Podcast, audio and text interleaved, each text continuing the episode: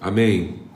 Pai amado, bendito, nosso Deus, nosso Pai, nós queremos entrar na tua presença e entramos na tua presença com ousadia, com inteira certeza de fé, ó Deus, com disposição de coração, de alma, de entendimento, para sermos ensinados, transformados, conduzidos, ó Pai, movidos Imprime em nós, ó Deus, esse movimento do Espírito que nos, que nos conduz, que nos induz, que nos leva, Senhor, aquilo que é o propósito eterno Senhor para a nossa vida, esse trabalho do Senhor e esse trabalho que se realiza em nós, conosco, e se realiza através de nós, ó Pai, no poderoso nome de Cristo Jesus, o Senhor. Amém e amém. Graças a Deus.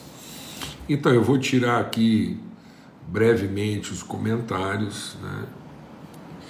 E a gente vai ler aqui em Josué, no capítulo 1. Então, Josué, no capítulo 1, diz assim: E sucedeu depois da morte de Moisés, servo do Senhor, que o Senhor falou a Josué, filho de Num, servo de Moisés, dizendo: Moisés, meu servo, é morto. Levanta-te, pois, agora, passe esse Jordão, tu e todo esse povo, a terra que eu dou aos filhos de Israel. Todo lugar que pisar a planta do vosso pé, vos tenho dado, como eu disse a Moisés. Desde o deserto desde esse Líbano até o grande rio, o rio Eufrates, toda a terra dos heteus e até o grande mar, para o poente do sol será o vosso termo. Ninguém conseguirá te resistir todos os dias da sua vida, como fui com Moisés, assim serei contigo, não te deixarei, nem te desampararei. Esforça-te e tem bom ânimo, porque tu farás a esse povo herdar a terra que jurei a seus pais. Tão somente esforça-te e tem muito bom ânimo para teres o cuidado de fazer conforme toda a palavra que o teu servo Moisés ordenou. Meu servo Moisés ordenou. Nela não te desvie nem para a direita nem para a esquerda, para que prudentemente conduzas por onde quer que andares. Não se aparte da tua boca o livro dessa lei, essa palavra, antes medita nele de dia e de noite para que tenhas cuidado de fazer tudo conforme nele está escrito, porque então farás prosperar o teu caminho e então prudentemente te conduzirás. Amém? E aí eu quero ler também em Efésios, Efésios, é, no capítulo 2, e aqui. É...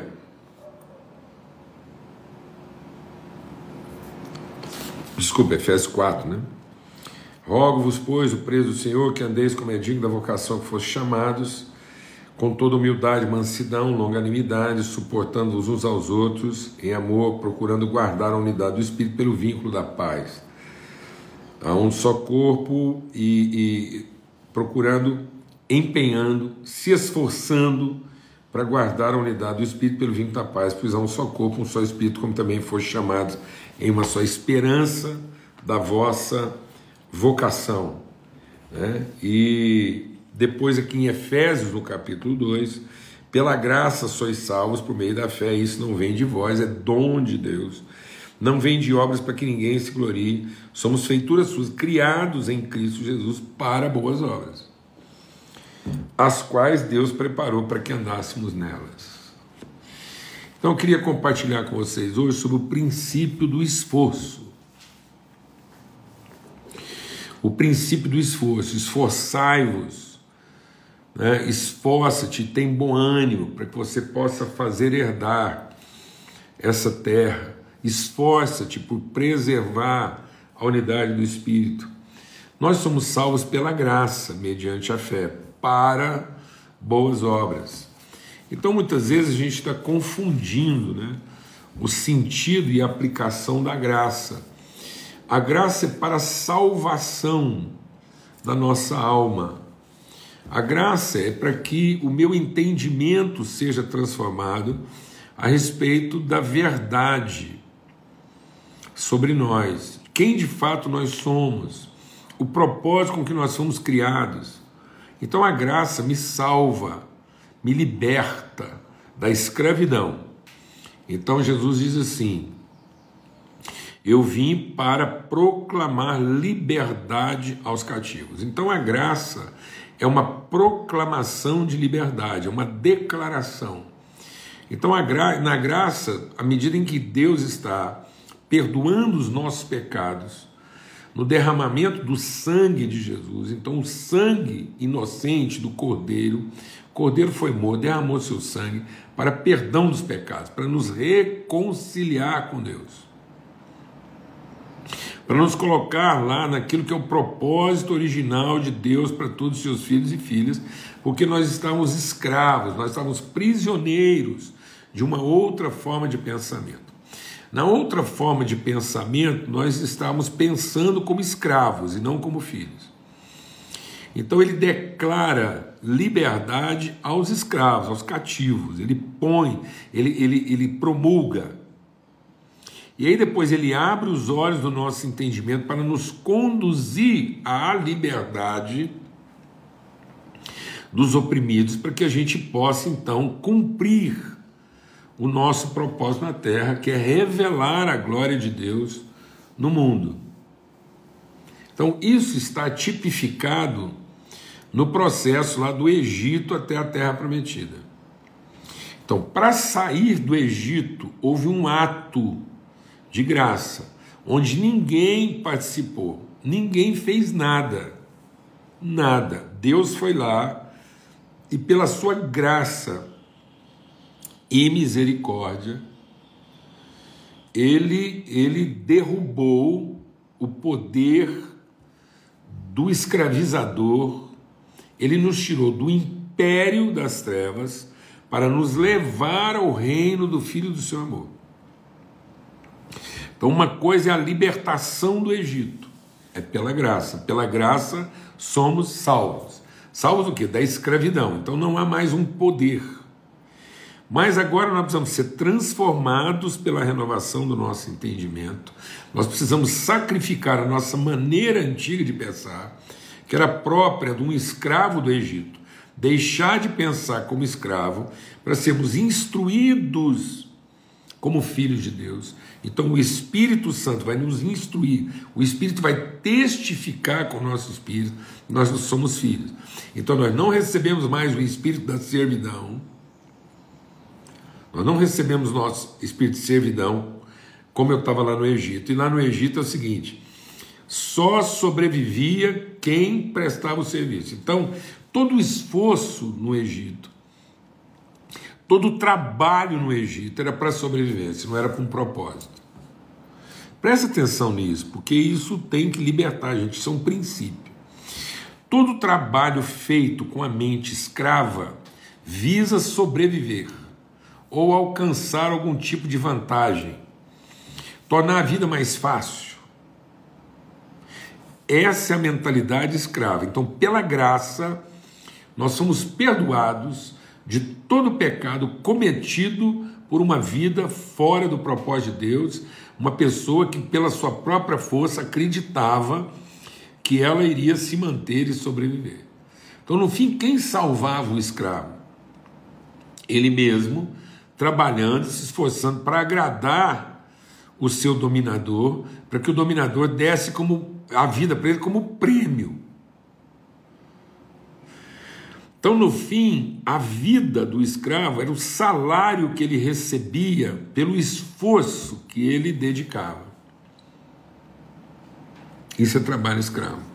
Trabalho escravo é toda a atividade desenvolvida para ter a sobrevivência mais fácil ou melhor como prêmio. Isso é escravidão. Não interessa qual o tamanho do seu salário. Não interessa qual o tamanho da sua recompensa. Se você acredita que a vida que você tem, a forma como você sobrevive, porque tem gente que sobrevive com menos recursos e tem gente que sobrevive com mais recursos. Mas se tudo que você faz na vida é para manter aquilo que você chama de qualidade de vida, então você vive para receber os benefícios do seu esforço transformados no tipo de sobrevivência que você estabeleceu. Isso é escravidão. Não interessa quanto você ganha, porque o escravo pensa no seu salário, na sua recompensa. Isso é trabalho escravo. Então Cristo nos libertou disso, iluminou os nossos olhos para nos pôr em liberdade. Agora ele vai falar de uma outra liberdade, a liberdade de construir, de estabelecer o reino de Deus na terra. Então, nenhum filho, nenhuma filha de Deus foi chamado para desenvolver algum tipo de atividade associado exclusivamente à sua sobrevivência. Todo trabalho na vida de um filho ou uma filha de Deus é para manifestação, para estabelecer o reino de Deus na terra. Então presta atenção. Então, para sair do Egito foi graça. A graça nos libertou da escravidão para que agora o nosso entendimento fosse iluminado. Então, pela graça fomos salvos, salvos do que nos escravizava. Agora, nós fomos salvos para o esforço. Então a graça não é para que eu viva de graça. A graça é para que agora o meu esforço não seja em vão e não seja em vão sendo um esforço pela sobrevivência. Então a graça me liberta da ideia de que eu trabalho para sobreviver, porque eu não sou escravo. A graça me coloca na condição de que agora todo o meu esforço é para revelar, manifestar e cumprir o propósito eterno de Deus. Então não há limite para o meu esforço. Então o esforço é um princípio. O reino de Deus só será revelado por esforço.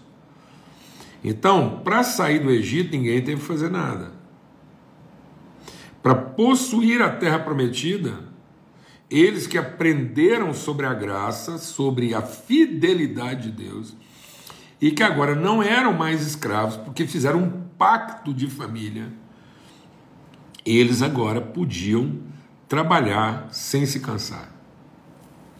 Tanto é que quando eles entram na terra prometida, o que que acabou? Acabou o pão de graça não vai ter mais maná. O maná cessou. Agora eles tinham que plantar para colher.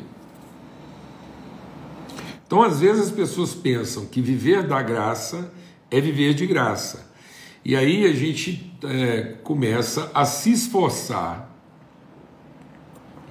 por aquilo que não deveria ser o nosso esforço principal e achar que, como recompensa pela nossa devoção, Deus vai fazer por nós aquilo que a gente é que tinha que fazer. Esse foi o desapontamento. O desapontamento é que o povo achava que, por ser a terra prometida, ela seria de graça.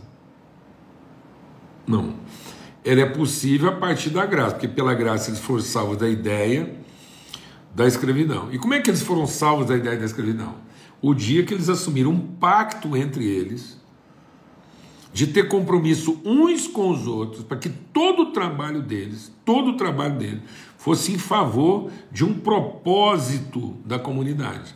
Então ninguém trabalhava individualmente e contemplava a comunidade com seus donativos. Não havia um senso de que todos na comunidade cumpriam um propósito de construção da comunidade e que isso não tinha nada a ver com a, o ganho ou a condição de cada um. Não, cada um, na sua condição, no seu chamado, na sua vocação, cumpria um propósito de construir a comunidade. E havia um esforço de preservação da unidade comunitária, não é da igualdade comunitária. A comunidade não era igual, mas ela era justa. A comunidade era justa. Porque cada um cumpria o seu esforço para construir uma comunidade justa, porque uma comunidade justa é a revelação do reino de Deus na terra. É o testemunho de como é que Deus quer que os seus filhos vivam, e não os seus escravos.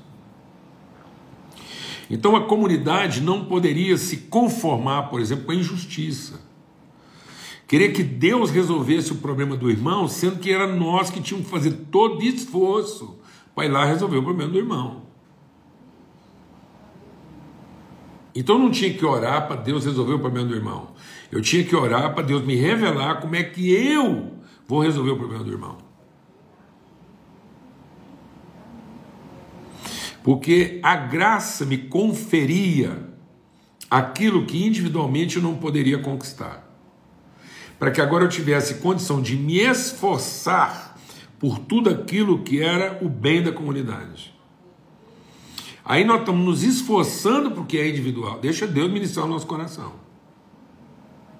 Aí nós estamos nos esforçando porque é individual, achando que a gente vai lá pagar uma taxa para Deus, fazer algum tipo de oferta donativa, uma parte irrisória da minha vida, que não exige esforço. O meu esforço está todo na minha sobrevivência e na garantia do meu padrão de vida, da minha própria salvação. Então, onde eu me esforço? Eu me esforço para manter o meu padrão de vida e manter o meu estilo de salvação. E aí eu pego uma parte que não me custa, que eu posso liberar uma parte mínima da minha oferta, da minha caridade, do meu donativo, e entrego para que Deus resolva o problema do outro para que eu não tenha que me esforçar. O meu esforço vai todo para minha própria vida. Então está invertido. O que aquilo que dizia a respeito. Então a única coisa que eu não devia me preocupar. Um cristão, um homem ou mulher de Deus, devia fazer o seu trabalho sem se preocupar com a sua sobrevivência. Porque ele sabe para quem ele está trabalhando. Ele está trabalhando para o pai da família, que é justo. Por isso que um justo nunca vai mendigar o pão. Porque enquanto estiver trabalhando para um pão que é nosso, para abençoar, então se eu estiver cumprindo o propósito, porque agora eu fui liberto pela graça, liberto pela graça por quê? Para que o meu trabalho faça sentido, para que a minha obra seja boa. E como é que a minha obra vai ser boa? Como é que o meu esforço vai ser bom? Se ele for em favor da justiça, da construção da comunidade. Porque se a minha obra for para minha própria salvação, para garantir, para que eu, eu possa chamar de meu e ter controle daquilo que eu construí, como se fosse meu, e eu resolvo onde eu vou aplicar isso. Minha obra é má, porque não é fruto da graça. Eu estou usando o meu esforço naquilo que não é expressão da graça. E estou usando a graça naquilo que não é o propósito da graça.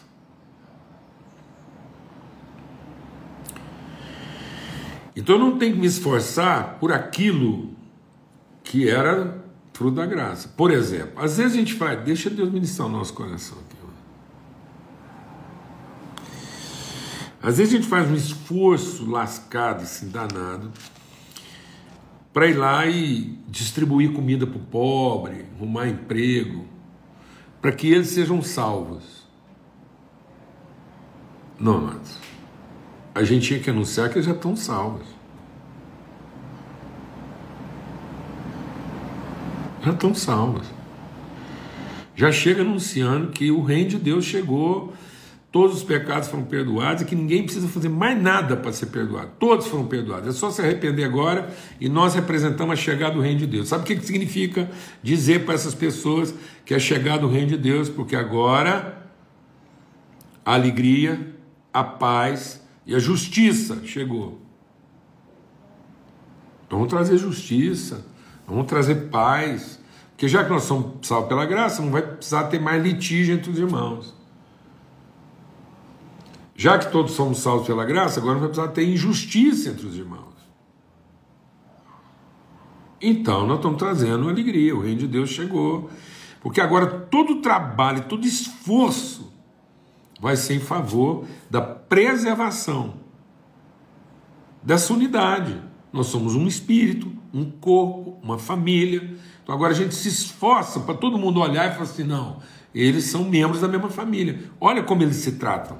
É isso que fazia que a igreja primitiva caísse na simpatia do povo. Porque agora eles se libertaram da ideia de ter que trabalhar para si próprios e entender o privilégio de um esforço incansável. Por isso que os que esperam no Senhor não se cansam. Porque você nunca está trabalhando para você. Você nunca está à espera de algum tipo de reconhecimento. Então o seu trabalho é espontâneo, porque você foi salvo pela graça. E ele é incansável. Ele é um trabalho espontâneo, porque você não está à espera de reconhecimento. E ele é incansável, porque todo o seu esforço é em favor da justiça e é disso que você vai morrer. Então, o princípio do esforço. E às vezes as pessoas estão se esforçando pelo que é de graça e estão esperando que seja de graça o que exige esforço.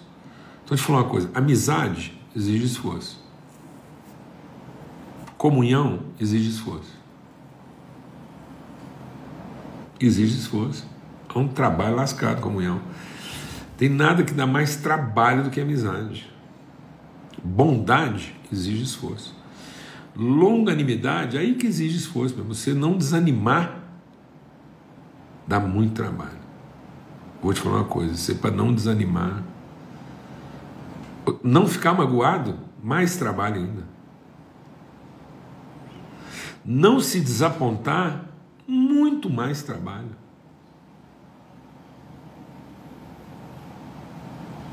Então, bem-vindo ao reino do esforço. Maturidade não quer dizer facilidade. Maturidade quer dizer disposição incansável para o esforço. E às vezes a gente está se apegando àquela ideia de que finalmente a gente vai poder descansar. Sabe quando a gente vai descansar? Quando a gente entrar aqueles que é bem-aventurado aqueles que agora morrem no Senhor. Morrem no Senhor.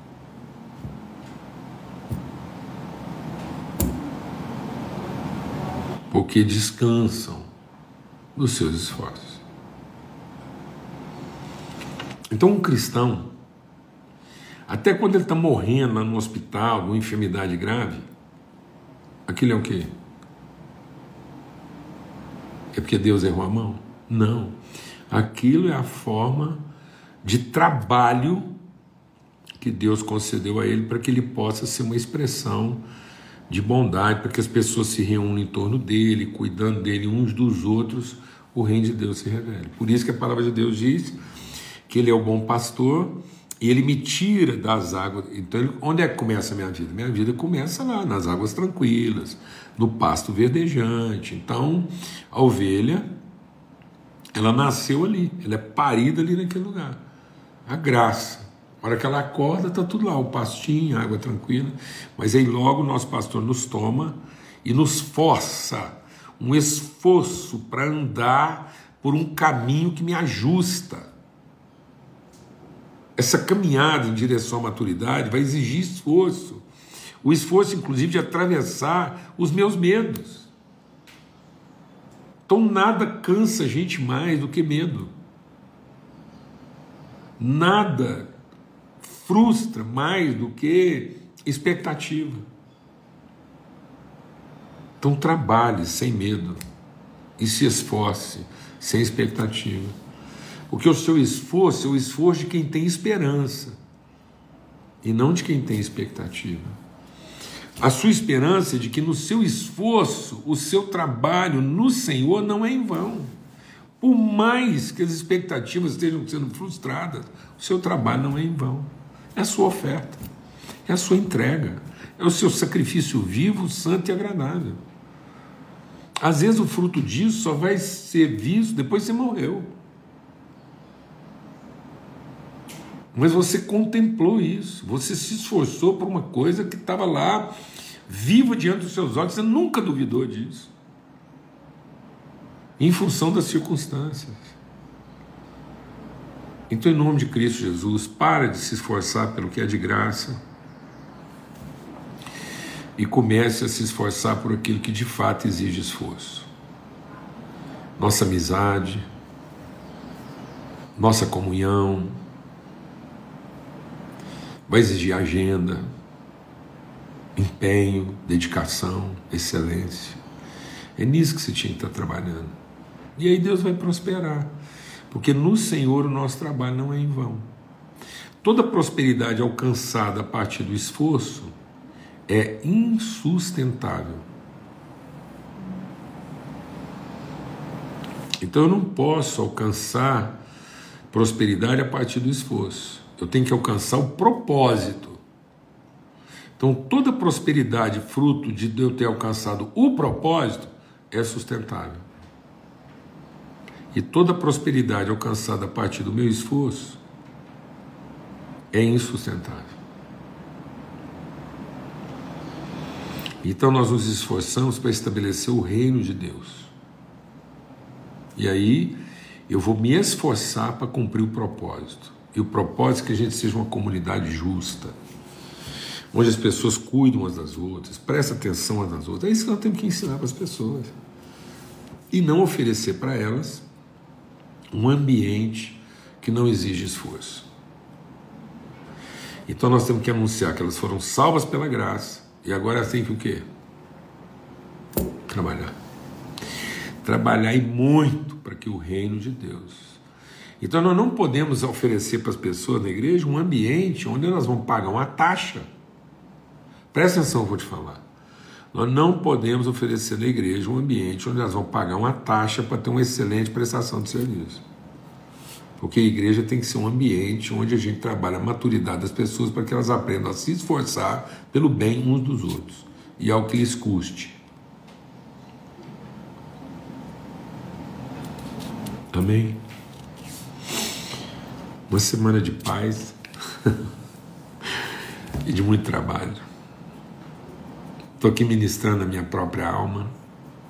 Estou aqui repartindo com vocês e ministrando a minha própria alma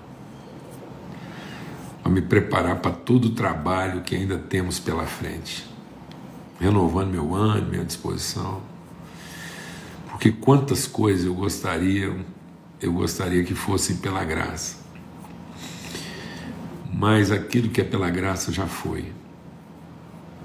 Minha salvação. Eu estava perdido, fui achado. Eu estava confuso, fui liberto, meus olhos foram iluminados. Meus olhos foram iluminados. Eu entendi quem eu sou em Cristo Jesus, meu chamado, minha vocação.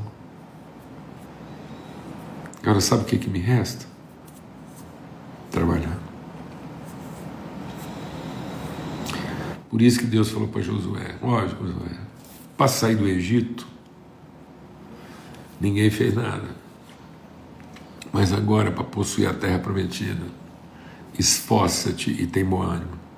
Para abrir o Mar Vermelho, Deus abriu e eles passaram a pé enxuto. Para atravessar o Jordão, eles tiveram que molhar os pés. Saí da minha vida de escravidão, eu passei a pé enxuto. Para ser liberto, eu não tive que fazer nada. Mas agora, para revelar o reino de Deus, eu vou ter que fazer tudo que tiver ao meu alcance. Vou ter que molhar os pés. Vou ter que molhar a cintura. Vou ter que atravessar a nada. Aleluia. Uma boa semana. Amém, amados? Força, meu irmão. Força, porque nós temos muito trabalho pela frente. Força em favor de seus amigos. Muito café da manhã aí, muito pão de queijo, muito telefonema, muita, muita esperança, muita fé, muito ânimo. Em nome de Cristo Jesus. Amém. Amém, irmãos? Em nome de Jesus. Em nome de Jesus. Força. Esforça-te. Tem bom ânimo. Não retroceda.